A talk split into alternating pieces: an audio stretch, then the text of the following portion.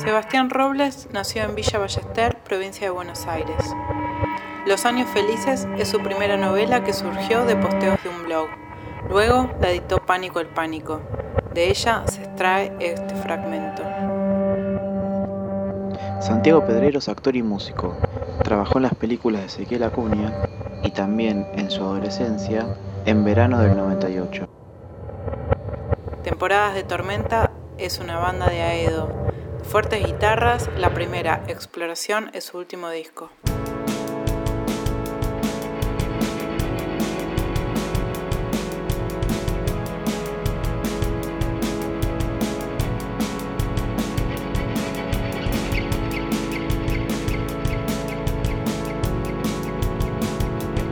Habíamos escuchado muchas leyendas sobre Cemento, que era el lugar donde tocaban algunas bandas que empezaban a gustarnos, pero hasta entonces nunca nos habíamos animado a ir. En realidad, ni siquiera se nos había cruzado por la cabeza esa posibilidad, hasta que Hernán la mencionó.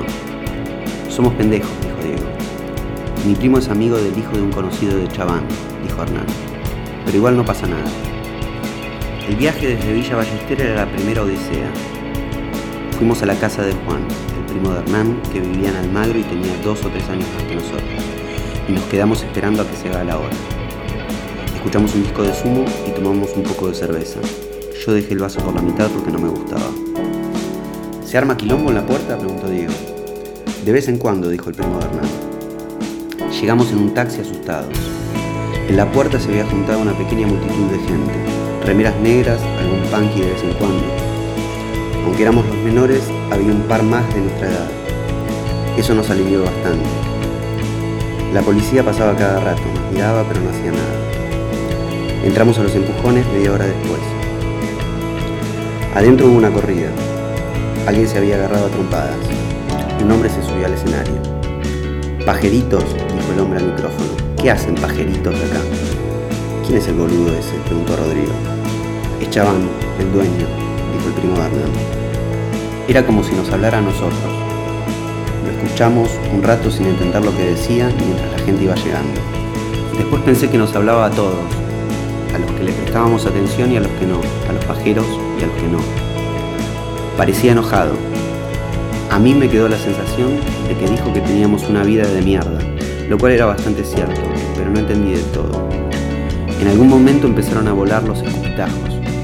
En lugar de esquivarlos, él seguía ahí parado, hablándonos, como si le gustara. Es un artista, dijo Hernán. Pensé que eso explicaba las cosas. Miré a mi alrededor. Cemento era una mezcla de boliche y galpón. Chaván había empezado en los 80, con muy poca plata.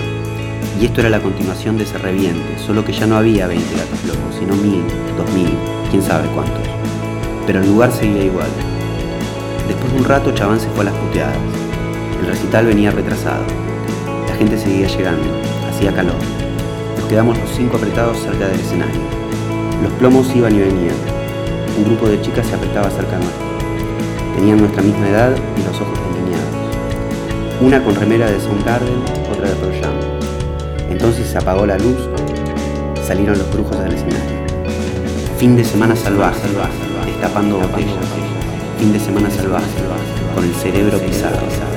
El pogo nos empujó de un lado a otro. Sentí que alguien me agarraba de la mano. Miré de costado.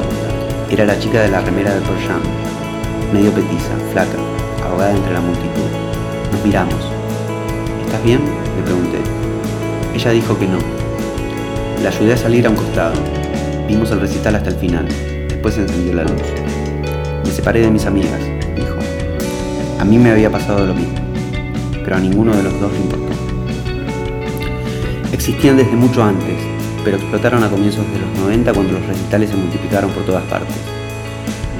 Lo bueno era que a diferencia de los pantalones chupines y las camisas a cuadro, las remeras le gritaban al mundo tu preferencia por una banda o estilo de música, sin que hiciera falta ninguna decodificación. Mi vieja las odiaba porque se estiraban, se cogían o se les borraba el estampado en el primer lavado. Yo lo aceptaba como parte del asunto. Si es es rock, si encoge es rock. La primera remera de una banda que yo tuve fue una de Iron Maiden, comprada en Villa Gesell con mi nombre estampado debajo. Yo tenía 11, 12 años y nunca había escuchado a Maiden, pero me gustaba Eddie porque parecía escapado de alguna película de terror. En poco tiempo la remera encogió casi hasta dejarme el ombligo al aire, así que la dejé de usar. Después me volví más riguroso. Entendí que la remera me definía ante los ojos de los demás, así que tardé un tiempo en elegir la segunda, que resultó ser de Pearl Jam. La compré en un local de Munro donde los vendedores tenían un par de años más que yo y escuchaban la rock and pop, mientras mi vieja esperaba en la puerta. Cuando vio el estampado, una foto de Eddie Vedder en blanco y negro, y tocó la tela, dijo, es una calidad de mierda. Y yo dejé de hablarle por un par de cuadras. Si la noche de cemento no la llevaba puesta era porque los planes habían sido otros. Tenía una de UFO jeans. Va a pensar que soy un pelotudo, pensé.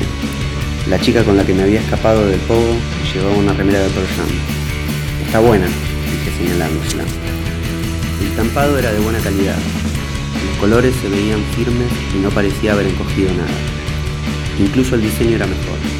En la mía, fabricada en algún taller de once, se veía una foto mal recortada de alguna revista. Acá estaban el logo de Pearl en el pecho y la lista de temas de Ten en la espalda. ¿Es importada? pregunté. Ella dudó antes de responder. Creo que sí, dijo al final. La multitud nos arrastró hasta la salida. Nos quedamos conversando mientras esperábamos a nuestros amigos, apoyados contra el capot de un auto estacionado. Me dijo que se llamaba Vero. Tenía el pelo castaño atado, ojos grandes. Estaba en cuarto, igual que yo. Hablaba poco, sonreía de vez en cuando. Era la primera vez que veía a los brujos. Vivía en Capital. Después de un rato aparecieron sus amigos. Antes de que se fuera, le pregunté dónde había comprado la remera. Ella me anotó su número de teléfono en un boleto de tren. Llamame, dijo, y te paso la dirección del lugar. Mucho después me confesó que su remera era prestada. Una amiga se la dio porque ella no tenía ninguna y estaban yendo al recital.